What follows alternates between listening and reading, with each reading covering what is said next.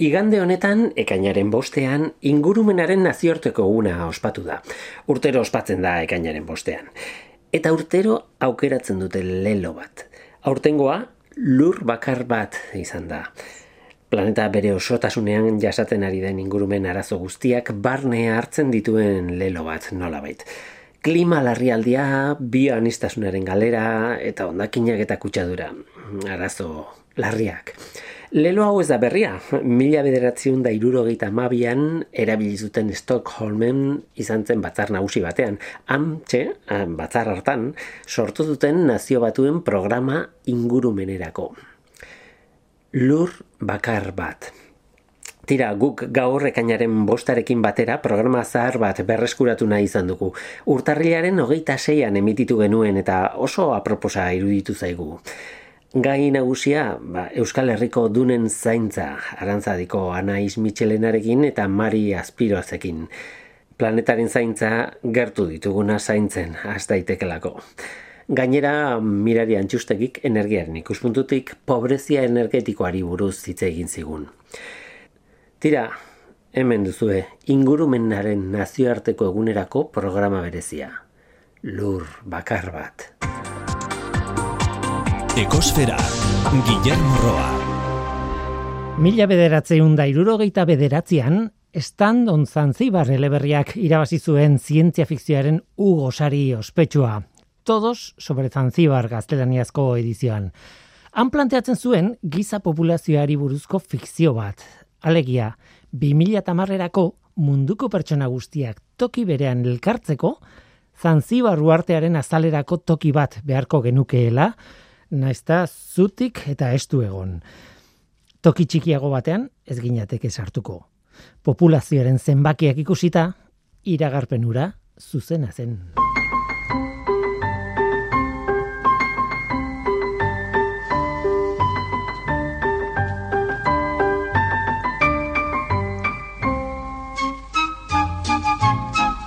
Kaixo denoi, ongietorri ekosferara. Araze albiste irakorri dugun Science aldizkariaren weborrian. Txinako populazioak behar bada behera egiten hasiko da aurten. Baiestapen horren iturria gainera Txinako estatistiken bulego nazionala da. Kontua da 2008 batean, bosgarren urtez jarraian, jaiotze tasak behera egin duela eta errekor bat ezarri du. Mila biztanleko, zazpi koma berroita mabi jaiotze izan dira. Hortik abiatuta kalkulatu dute bizitza osoan pertsona batek bat koma amabost ume izango dituela bataz beste, eta beraz txinako populazioa jaisten hasiko litzatekeela. Egia esan ez usteko bat da adituentzat, nahiko azkar hasi da populazioaren joera aldatzen. Haiek uste zuten 2008 zazpira arte igotzen jarratuko zuela txinako populazioak. 2008ko datuen arabera, txinan mila lareunda amaika milioi biztanle zeuden. Eta urte hartako erroldaren albistea eman zutenean, esaten zuten populazioak maksimo bat zuela laster, baina etzekitela noiz. Oraingo albistea da aurten izan daitekela. Eta arrazoia, bat dirudien ez txinako gazteek ume gutxiago izan nahi dituzte. Gobernuak umeak izatea sustatu du azken aldian, iazko maiatzetik esate baterako, hainbat lurraldetako gobernu lokalek, Txina oso handia da eta neurriak ez dira berdinak erregialde osoan. Ba, zenbait lurraldetako gobernuek sari ekonomikoak eskaini dituzte bigarren eta hirugarren semealaba dituzten entzat. Baina dituen ustez oso berandu da populazioaren joerari buelta emateko. Populazio txikitzeak abantailak eta desantagaiak ditu. Txinako gobernuak ez du nahi noski populazio oso adindu bat hemendik urte batzuetara horrek esan nahi duen guztiarekin. Baina datuen arabera, litekena da aurten populazioa txikitzen astea antxinan. Ikusiko dugu.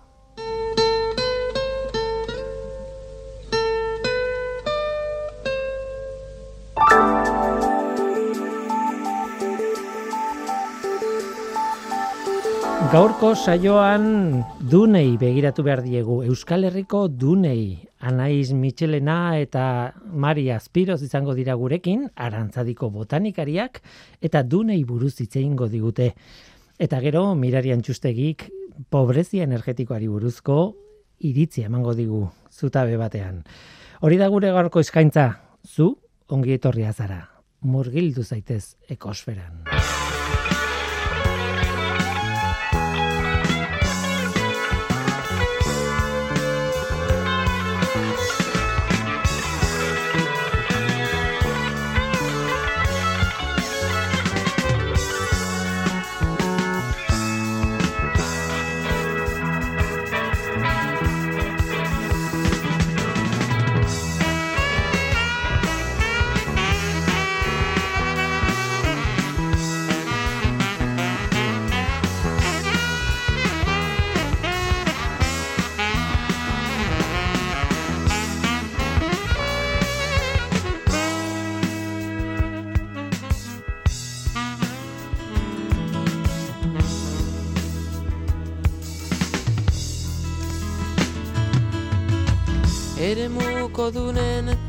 Atzetik dabil. Zulo urdin guztiak miatu ezinik. Eta euri zitalari esker bizi da.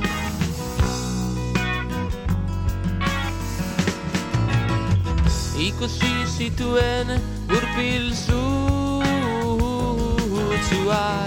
arranotu zaizkio amuratu. Eta bazter batean aurkitzen da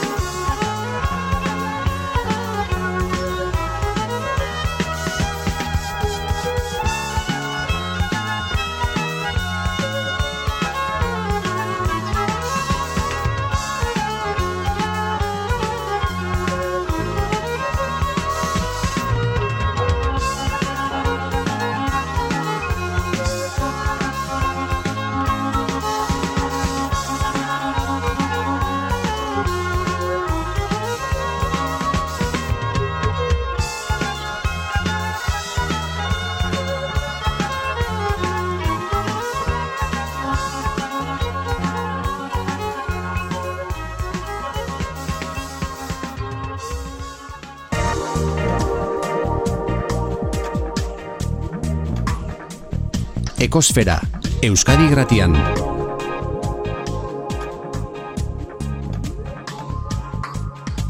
Ekosfera, Gaur kostaldera guaz, eh, gare batean gu eta ondartzen arteko izaten zen eremu batean sartuko gara, edo zuzenean gu eta itxasoren artekoa, edo, bueno, tira, gure arantzadiko lagunek argituko digute dena.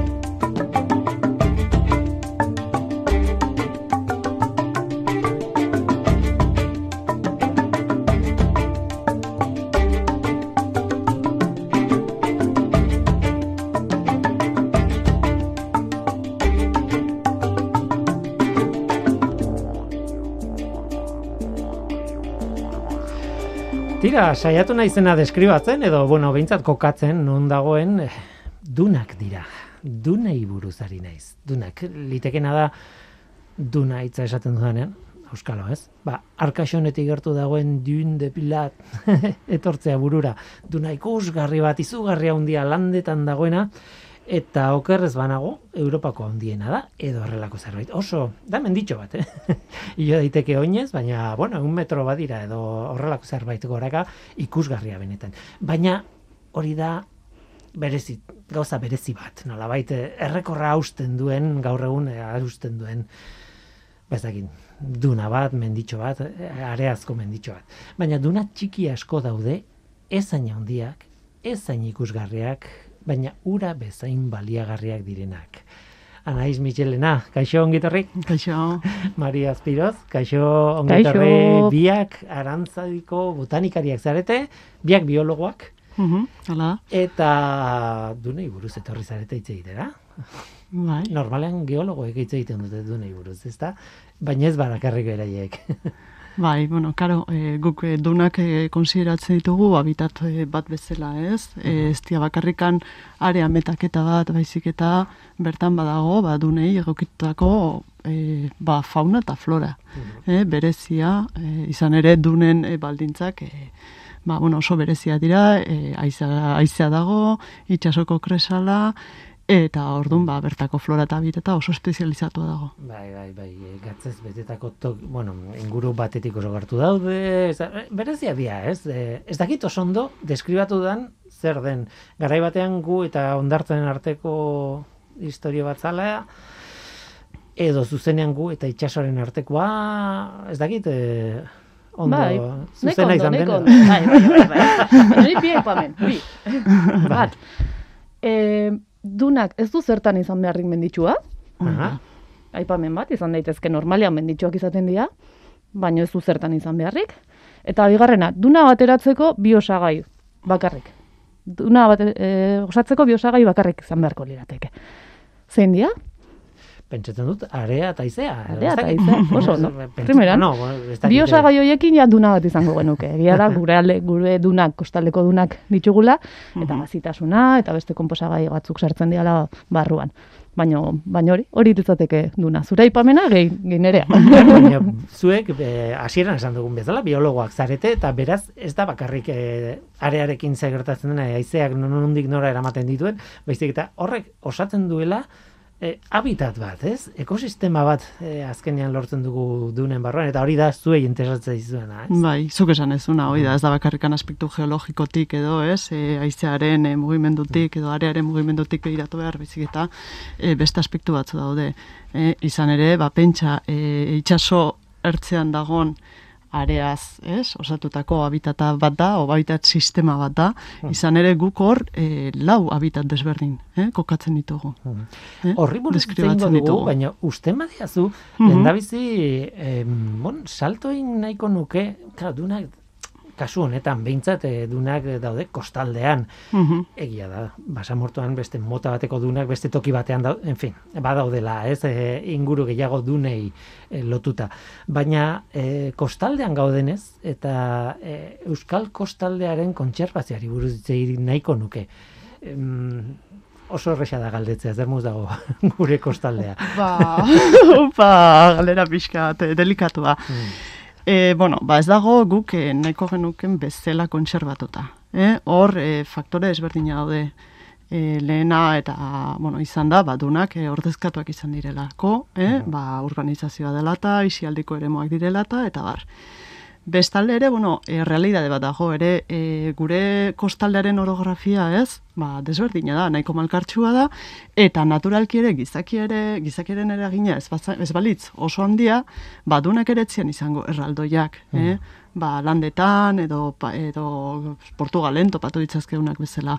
eh, txikitxoak izango lehiateke, baina be, bai, e, gaur egun topatzen ditugunak, baina zabalagoak, eh? Nola nahi ere, kostaldeko habitatak dunak izan daitezke, baina dunak ez direnak ere, bai, ez? E, Bai, bueno, zuei eh, jarraipena egiten diezue e, kostaldeko habitat horiei, eta galdetu behar nuen, gelditzen alda kostaldeko habitatik Europan. Hombre, egia da gero kontatu naiz, ez? E, itxaslabarretan adibidez daudenak, eta ba hor bai, ez? E, Mhm. izan daitezke, baina bestela, sentsazioa daukagu, hiperurbanizatu dugula dena, eta orduan, e, hor zeuden habitat berezi horiek, e, bueno, pikotara joan direnik, ez dut esango, badaude ere bai, itxasadarrak, badaude, bueno, beste mota bateko tokiak, ez? Baina, gelditzen alda benetan gelditu behar duena. Bai, a ber, e, garbi dago, eraldatu ditugula nahi izan dugun enean, eta gehiago ere alba genutzi egingo genukela. Bai, egoera oso larrian daude, garbi dago eragin handia izan dula horrek, e, eta azkeneko urteetan, azkeneko hamarkadetan errestaurazio lan asko egin nahi izan du dira habitatu horietan. Eta askotan e, eragin, eragin oso positiboa izan dituzte lan horiek, ez azken finean. Egia da oraindik ere, egiteko lan asko dagola. Baina, Gaizki gaude, baina gare batean baino beto, igual. Bai, Ba, esan noski. daiteke edo. bai, bai, bai. Bueno, orokorrean, gero Oroko- findu behar da eta tokiz Bai, bai, tokizoki, ez? Azken finean garbi dagona da mintzat, habitat mota hauek daudela Europar batasunatik babestuta. Eta ondorioz, egin behar direla, ekintza batzuk e, habitat hau babesteko. Eta ekintza horiek pixkanaka, pixkanaka egiten ari dira. Mhm. Eta ondo, ondoriak ikusten dira. Eta gaina, niri oso kurioso iru- iruditzen zaitena da, e, habitat hauek e, eraldatzeko izugarrizko almena dute.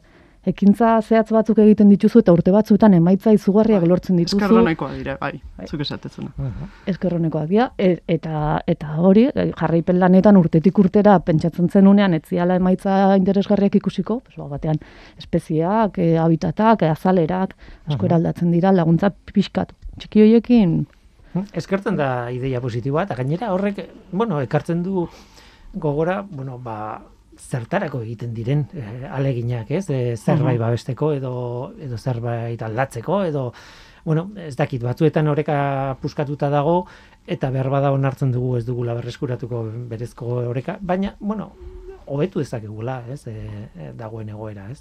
Askotan e, ideia hori edo kontzeptu hori edo ez dakit, oso e, ideia ezkorrak ematen ditugu etengabe? Etengabe, bombardeo bat da. Eta, Bai.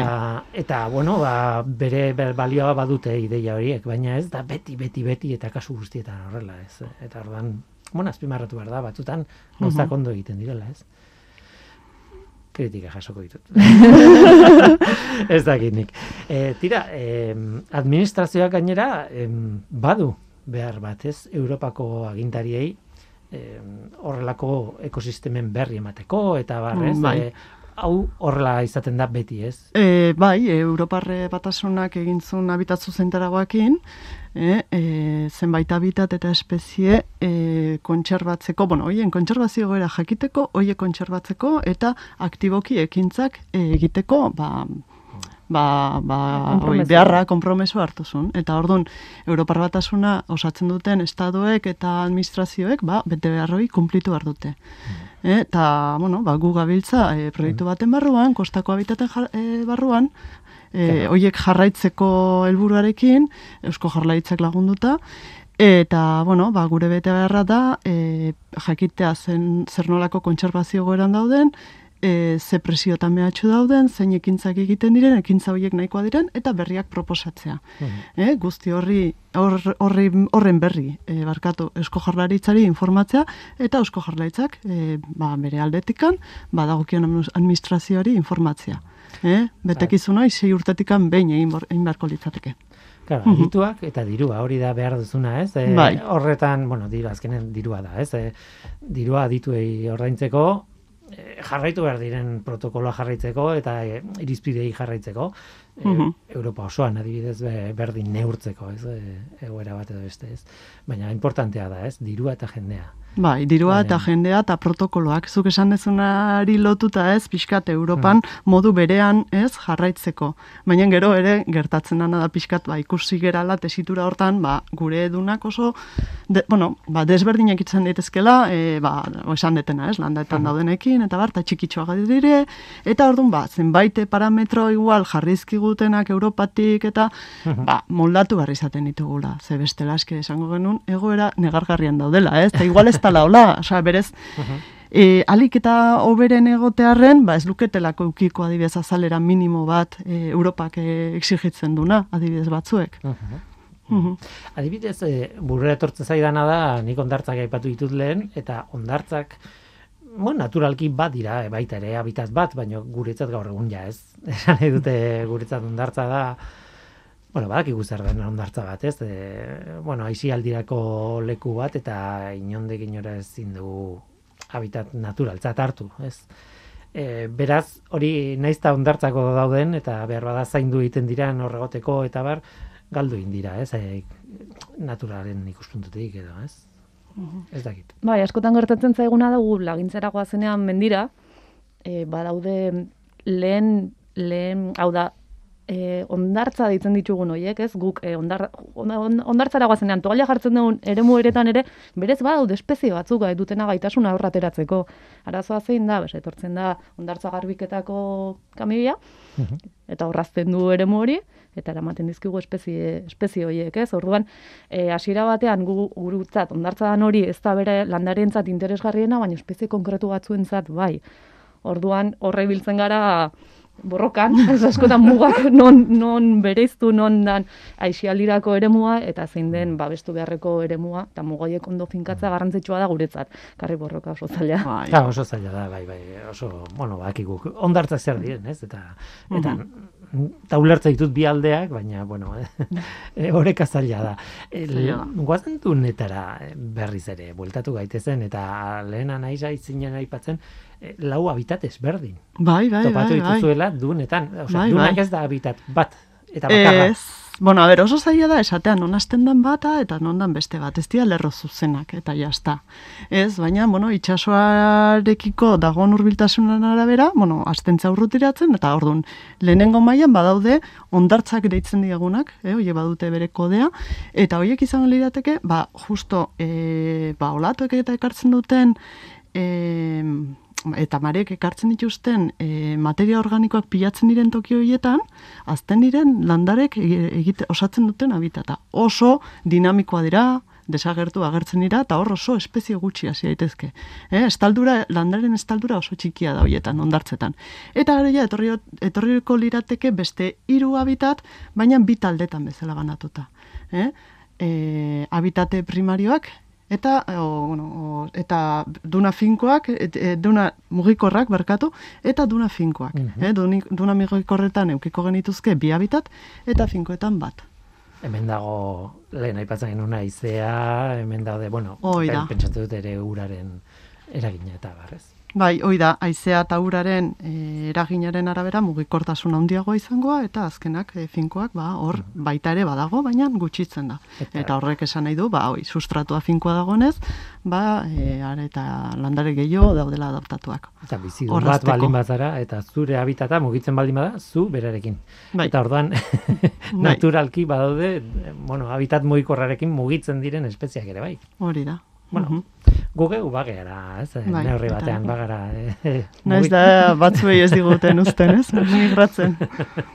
Baina bai, Bai. e, garrantzi handiko habitatak dira. Zen, e, claro, e, pentsatzen dugu habitatak eta natura eta, bueno, mendiak eta basoak eta itsasoa eta ez dakit, e, baina baten du tarteko horiek, bueno, horiek babestu, bale, baina ez dien garrantzitsuak.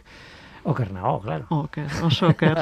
Zutarri pentsatzen, habitat bakoitzak ezaugarri bereziak ditu, eta habitat horretara espezie konkretu batzuk moldatzen dira bakarrik. Orduan, habitat horiek ez badauzkazu, espezie hori desagertzen da. Mhm. Mhm. Bai gazti, bai anfibio, bai, Bai, adibidez, dunetan e, katalogoko euneko seia dago. Eh? Aha. Kataleko, ta katalogoko landare mehatxatuen euneko seia edo bost seia dago. Nolakoak dira? Nolakoak dira duenetako landareak? Ba, bueno, ba, baldintza berezi oitara egon bar dire Mhm. ohitutak edo moldatuak. Orduan, ba, ur gutxi dago, haize asko, e, sustratua mugikorra da, orduan behaien sustra, sustrai sistemak e, sendoak dira edo restariak Hori dira. da, nola demontra gelditzen Claro. dira. E, ostoak askotan, bai, mamitsua dira, e, askok e, daukate hori, ez? E, ezaugarri hori, osto mamitsuak izateena. Beste batzu daukatena da, ile asko, ba, eguzki gehiegi, jasotzen duten eguzki hori, reflektatzeko eta eta orako ezaugarritxoak. Bai, Bai. ez etasuna harrapatzeko Bai, teknikak baita ere. Eta, eta denoi burura etortzen zaiguna dira belar itxurako edo zereal itxurako landareak eta horrela ez dakit horiez gain beste batzuk ere badauden. Bai, bai, anaizek esan duen bezala, ez? Azken finean, uraren gertutasunaren arabera, azken finean espezie mota diferentea dira. Lehenengo lerrokoak... Zereal moduko horiek zereal- dira. Zereal moduko horiek dira, Bai, edo belartxoak Bai. edo bai. Dituzte gaitasunak, ez, ondarra gainera etortzen zaien momentuan, ze hor da ondar mugimendu gehiena, bere goruntza ateratzeko. Orduan, etortzen zaie ondarra eta bere, bereek azten dira goruntza. Mhm. Pixkanaka atzeruntz goazen enean, anaizek aipatu ditun errestari horiek ateratzen dira. Azken finean, etzanagoak daude, temperatura gehiago e, jasan behar dute, eta beraien zabalkuntza da zabaleran. Altueran izan beharrean, zabaleran. Mhm. Etorri zarete eta egia esan beti da interesgarria adibidez dunak bezalako habitatu bati buruz hitz egitea, baina em, lehenengo kontaktua egin genuenean esaten zian eh, eiderrek, bueno, zurekin, zuekin lan egiten duena, bera botanikaria ez da, baina ezagutzen zuen eh, gai hau, eta berak aipatzen zidan, badago landare bat, jakin bat, Galium arenarium, gainera izen horrekin, arenarium, abizen horrekin nolabait eh, o espeziaren izen berezi horrekin argi dago nun bizi den, ez? Galium arenariumek sekulako historia polita dauka hemen Euskal Herrian, ez? E, kontatu idazu, pixka bat eta zuek zer egin duzuen Mhm. historia horren ondorioz. Pues pixkat, historiaren partaide, txiki, zati txiki batean anaiztan izan gea. Espezia hau dago hori katalogoan e, galtzeko arriskuan, oda katalogoan maksimoan. Mundu osoan, Ba, Europako Bai. katalogoan, bai. Europako bai. katalogan, bai. Eta eta espezie hontan, bak, foru, Gipuzkoako foru aldundia jarripen lan batzuk egiten zituen, espezie mehatxatu ezberdinekin, eta 2013 garren urtean, e, espezie honen banaketa oso txikia da, azken finean, e, Iberiar penintxula guztian zarautzen bakarri dago, Mhm. gero e, Frantzian Normandiaraino zabaltzen da, baina hemengo populazio bakarra zarautzekoa lehen orion bazeu- bazeukan populazio bat, baino, baino galdu egin zen. Mhm. Orduan 2013 garren urtean foru aldundiak eskaera bat egin zigun espezie honen hazien biltzketa egiteko. Eta orduan 2013ko urria aldean, urria zaro aldean, anaizetani, hazia biltza joan ginean. Ni beti esaten dut, ni bigarren semearen zai triparekin. Antxe, triparekin dunan aurrera eta atzera. Eta espezie honen haziak bildu genitun, eh, hazi dezente, bildu genitun, eta 2014ko udaberrian temporale bat etorri zan eta eramantzun dunaren aurrekalde guztia.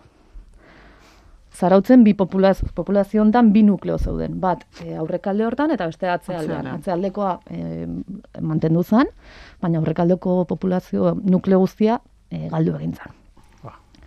Orduan, izugarrizko alde batetik sortea, ez? Espezia, aziak eukitzea espezie horrenak izan zen izugarrizko e, sortea, ez? Em, patua bezala, ez? Espezie horren patua izan zen, e, lan, hazi horiek biltzea, e- eta gero hortik aurrera... Berez haziak urte bete lehenago jasota zenituzten, beraz, Bai. eh, ui, eh, ia ia desagertzeko modu egon zen, ez? Bai, bai, azken finean, e, nukleo bat egoteak esan nahi du genetikoki ere, agian aberastasuna oso txiki izatea. Ze da. ale gutxi gelditzen baldin badira, bueno, iraun dute, baina horrek ez du etorkizuna handirik, ez? Bai, eta nahize komentatu duen bezala, espezie errestaria izatean, baliteke nukleo hortakoa ale bakarra izatea. Bakarra izatea. Posible da, orduan. Orduan, badauka beste problematika bat ere, olako espeziek.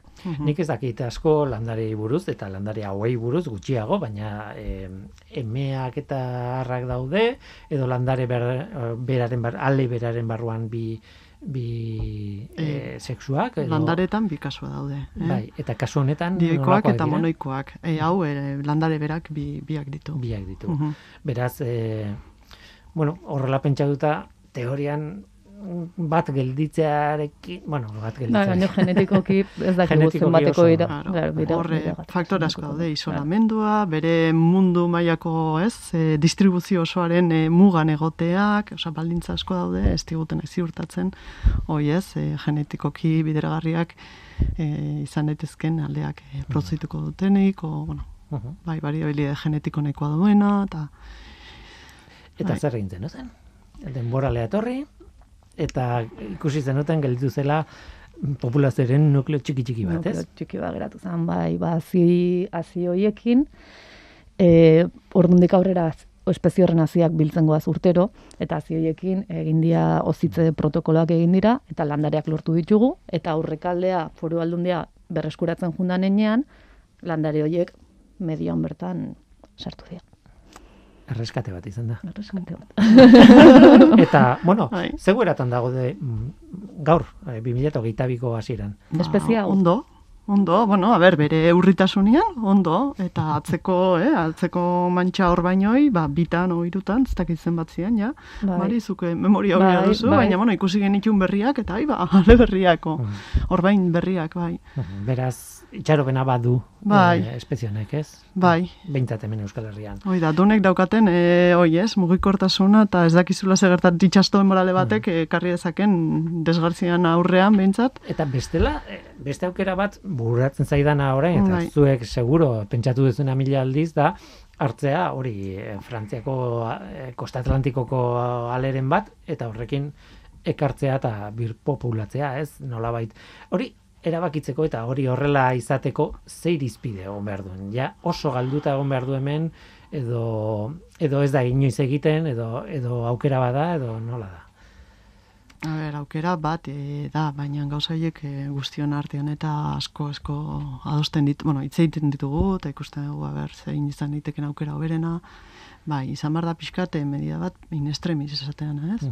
Eske animali batzuekin egin izan da Bai. eta oso oso pozgarri izan da kanpotik ikusita behintzat ez ugatza edo bersartu Pirineotan edo bueno hartzari buruz ez dugu hitz egingo polemika handia sortu duelako baina horrelako e, birpopulazio Mhm. eh, lanak eta egin izan dira hainbat espezierekin behar bada hain ikusgarriak ez direnekin ere bai Baina, claro, hor irizpide batzuk egon behar dute erabakitzeko, ba, bai, egingo dugu, ez dugu egingo. Eta egiten badugu nondik ekarri eta nola eta noiz Mhm. eta, ez?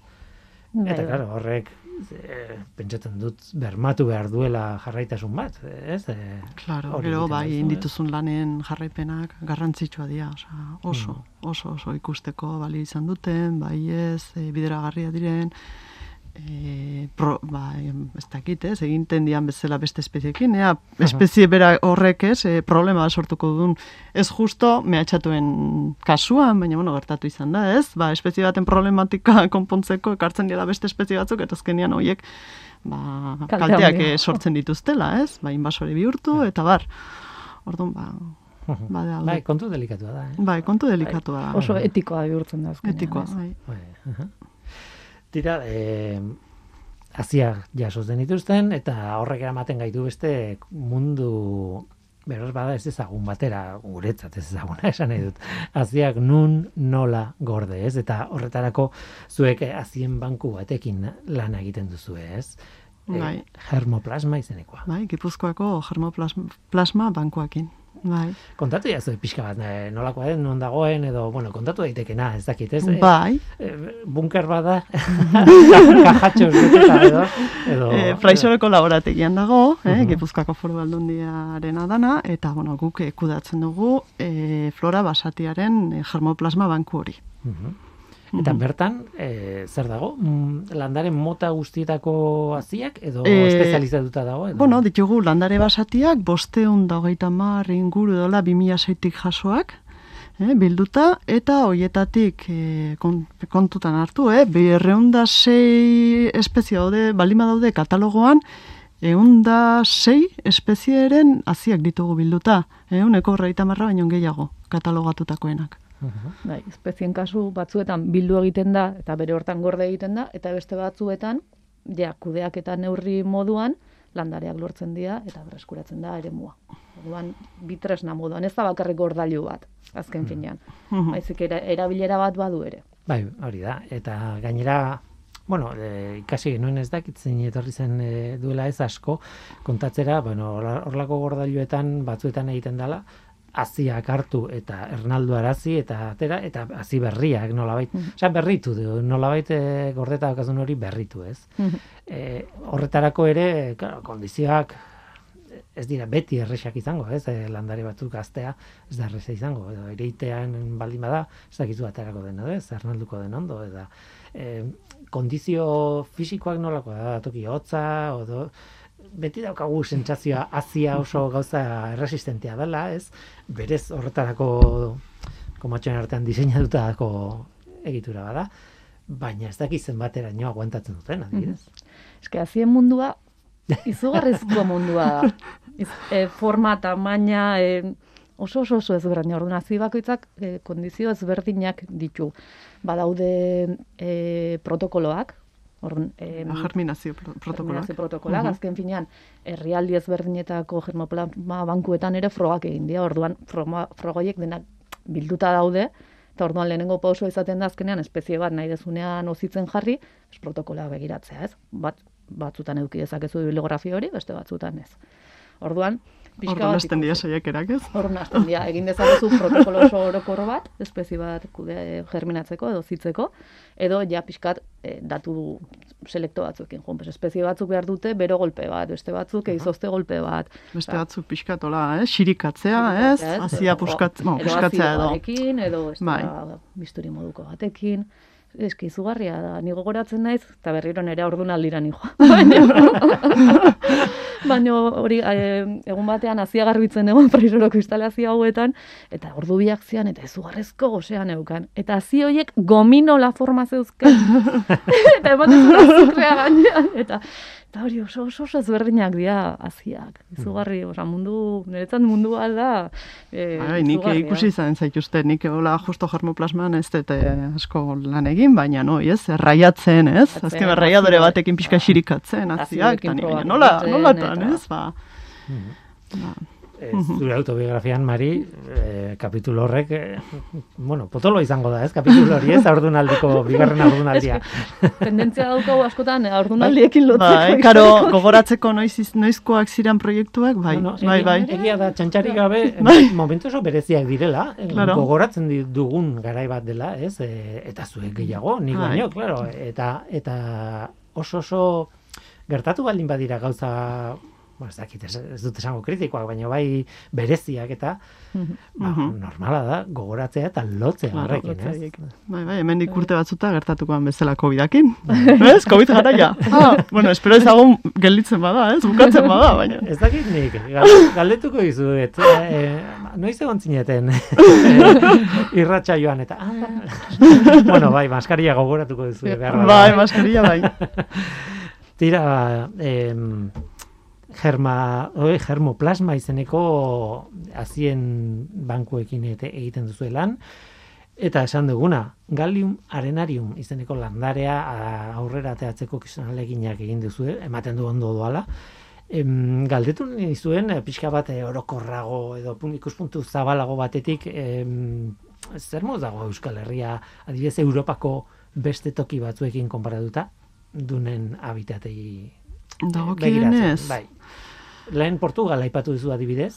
Bai, bueno, ba, Portugalea bidei baten esan hona, era, jo, ez, honek zestaldura handia duen, baina, bueno, dena zeon arundo donak ez beteta, ez, landari inbaditzaile bat beteta, orduan, bueno, pues, bueno, ba, hor baude zenbait parametro kontserbazio goerak zehazteko, ez, eta hoitako bat da azalera, eta beste bat da estruktura eta funtzioak, ez, egitura eta funtzioak. Ba, bueno, ba, igual azalera handia dezaket, eunki, euki, handia euki dezakete Portugalgoek, baina eh, ez dakit, estruktura eta funtzioa, ez ainona, o, orduan, ba, bueno, ba, pixka kasuan kasuko ba, ikerketak egin behar dira, eta konparagarriak diren eremuak igual konparatu, baina konparatu ezin diren eremuak edo kasuak, ba, ezin ditugu konparatu. Claro, zait- gure helburua beti izan bada daukaguna hobetzea. Bai, bai. Danimarkako dun, Hori da, duna batzuk eta hori da. mengoak espeziek ez dute zer ikusirik pentsatzen dut eta egoera Mm. bera ez da ez dute Hori da, zer hori ikusirik, da. ez? Mhm. E, ikusgarria izan behar du, duna bat e, itxasoa bera izozten den inguru batean, ez? E, Bai, bai, bai. Suedian adibidez, ez? Bai, bai. kon kurioso izan behar du. Tira, ba, dunei buruz aritu gara eta oso gustora gainera, dunak habitat hori, e, gutxi etxita daukaguna, o daukadan habitat hori bintzat ekarri dugu ekosferara, eta, bueno, oso kontu interesgarria, eta gainera anekdotario bolita ekarri duzu, eh? Mhm. Ez dakit zerbait gertatzen gelditzen zaigun esateko, adibidez askotan aipatzen digute basoa zaindu, e, basoa nola zaindu behar den, joaten zarenean egin hau, ez egin ez behar, dunei dagokionez ez dakit, e, hain garbi dugun e, Ba, seinaletik asko dago dunetan, ondartzen atzealdean, ez, esan ez, e, honea ez sartu, batez ere zapalketa eta txakurren kakak eta ez, ba, hoiek ez dira bertara sartu behar, eta hoi, errespetatuz gero, osa, oso eskerronekoa diren habitata dira. Zuk itxituratikan, a, a, e, barrura ikustezu, landareak azteia dagozkien landareak, eta kanpoan, baina zapalketa gontoki, ba, landareik ezagola, ez? Azkenian, er, bi faktore horiek errespetatuz, ba, bai. ez zapaldu, Ez e, zapaldu eta txakurrak ba, barrura ez sartzen utzi. Bai. bai. Eta sentsibilizazioa jendea eri informatu egin behar zaio, zer dago, zer ez Mhm. dago, nola, zer garrantzia duen, askotan ez gara jabetzen zer, zer daukaun aurrean, ez? Mhm. Eta ikusten ditugu panel bat, eta ba, ez dugu begiratzen, eta informatzea normalean, guk e, kostaldean egin ditugun e, jardunaldi irteretan partaidetza oso handia izaten da, Hmm. Eta eta iruditzen zait bereziki eremu batzuetan oso barneratuta dutela zer garrantzitsua dan eta aldiz ondoko herrira zoaz eta bertan Bai, egia da, eh? Berdin gertatu izan zaigu. Batzuk bakite, Bai. zarautzen, oh, bai, dunak Bai, ezautze dituzte, bakite, gorlizen Bai. ere, bakite, tal. Eta beste toki batzen da, ah, bai, esate Bai. eta, ah, ba, ba, bai, bai, gaina daukazuen. Bai. Ez, ba, igual tokian tokiko administrazioak esfortzu gehi egin du, ez, duna horren horri buruz pixkate zalukunde egiteko, eta bestek ez, eta... Claro, eta kasu Mhm. Ikusgarriak, e- ikusgarriak ere laguntzen dute. Hemen dagoen landare bakarra Europa osoan, e, dala ez Bai. dakit nolakoa. Bai, Baina, claro, beste duena batzuetan ez dago horrelakorik, Aha. baizik eta espezie arruntak dira, eta, eta claro, nola publizitatzen zu hori, ez? Bai, bai, nola eta edo iruditzen zaigu ez? espezie arruntak dirala, baina azken finean estrukturatzaileak dira, horiek ez badaude duna ez da aurreruntz joango. Orduan gauza, gauza bakoitza bere txikitasunean garrantzia du. Tira, ba, dunen mundua oso polita eta gainera botanikarien begietatik ikusita ez dagoela bat ere gaizki. E, geologoak ere ekarriko nituzke gustora, eh? Bai, baina, bai, bai. baina botanikarien e, ikuspuntua ere oso polita da. Anaiz Michelena eta Mari Azpiroz arbiak jarantzadiko biologoak, botanikariak eta eta bueno, ekosferako gonbiatu e, txit gorenak. Esker, bueno, Eskerrik asko etortzeagatik eta eta horren arte. Mila bat. esker.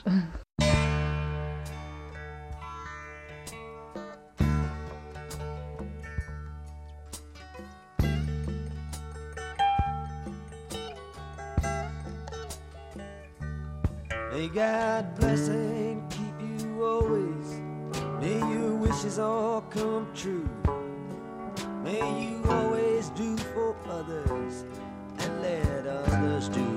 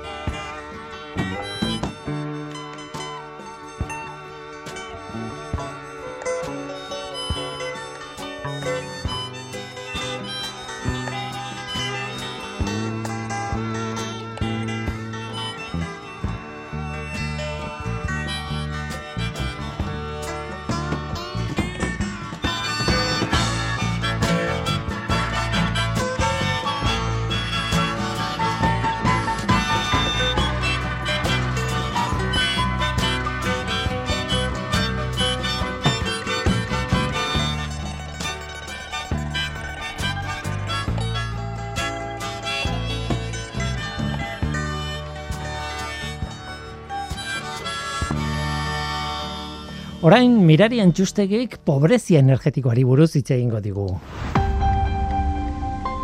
Euskadi Gratian Ekosfera. Mirari antxustegi. Udatikona, egunero notizietan gai berari buruz hitz egiten da. Elektrizitatearen prezioa. Prezioen igoeraren arrazoiak, igoera hau geldiarazteko egin beharrekoak, errudunak bilatu, gobernu desberdinek hartu beharko lituzketen pausuak egoera biederatzeko, eta elektrizitatearen igoerarekin bat, gas naturalaren prezioen igoera ere agerian dugu. Neguaren atarian, etxeetako berogailuak martxan jarri behar direnean. Guzti hau, giza faktorei ere lotzen da, gora eta gora dijoazten fakturak ordaintzeko arazoak izaten edo izango dituzten jendeari laguntzeko egin beharrekoak. Hau da, beste hitz batzuetan, pobrezia energetikoa jasatzen dutenak. Eta nortzuk dira pobre energetiko hauek? Hiru faktore nagusi lotzen dira pobrezia energetikoan. Diru sarrera eskasa, etxe eraginkortasun energetiko basua eta energiaren prezio altuak. Fenomeno hau aztertzen duten ikerlariek metodo desberdinak erabiltzen dituzte pobrezia energetikoa neurtzeko. Batzutan metodo subjetiboak, hauek bizitzala baldintzak begiratuz egiten direnak. Bestetan, objektiboak, diru sarrerak eta faktura konparatuz.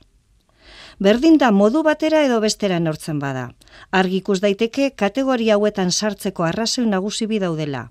Energiaren prezioa, ez dagoena egoera hau sufritzen duenaren esku, eta gastua. Azken puntu horretan fokoa jarri nahiko nuke. Orain arte, gobernu eta eragilei batez ere eskatu zaie energiaren prezioaren kontrola egiteko. Esfortzu ekonomiko garrantzitsu bat eginez. Behar bada, esfortzuaren eta tentzioaren parte bat eraginkortasun energetikoa bultzatzera joan beharko litzateke. Zergatik, ba momentu honetan energiaren prezioaren gorakadari aurre egiteko modu garrantzitsu badelako. Zenbat eta energia gutxiago behar izan, orduan eta eragin txikiago izango delako prezioaren gorakadak familia eta enpresen ekonomian. Etxe bizitza bat baldintza eskasetan badago, isolamendu kaskarra, itokinak, ezetasunak, askoz ere energia gehiago beharko du temperatura egoki batera heltzeko, are gehiago mantentzeko. Horrek, laburrean, esan nahi du gizateriaren atal garrantzitsu bat bi aldiz pairatzen ari dela errekurtso falta. Etxen kalitate eskasak berak beharrezko energia kantitatea handiarazten duelako eta ondorioz ekonomia eta ongizatea murrezten dituelako. Era berean, enpresek beraien prozesuak aztertu eta eraginkortasun izpideak aplikatzen badituzte, bereko gastuak murriztu ahal izango dituzte. Eta naiz eta hasiera baten hau entzuten dugunean logikoa iruditu, badirudi kostatu egiten zaigula eraginkortasunean inbertitzen. Behar bada, bere eraginak aurrezkietan ikusten direlako, denboran zehar eta modu ez zuzen batean. Baina sekulan ez dugu astu behar, existitzen den energia garbi eta merke bakarra erabiltzen estena dela.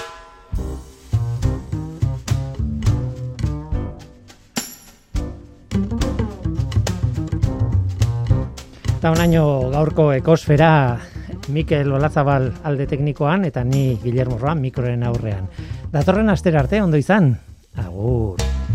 Russet brandy in a diamond glass. Everything is made from dreams. Time is made from honey, slow and sweet. Only the fools know what it means. Temptation. Temptation. Temptation.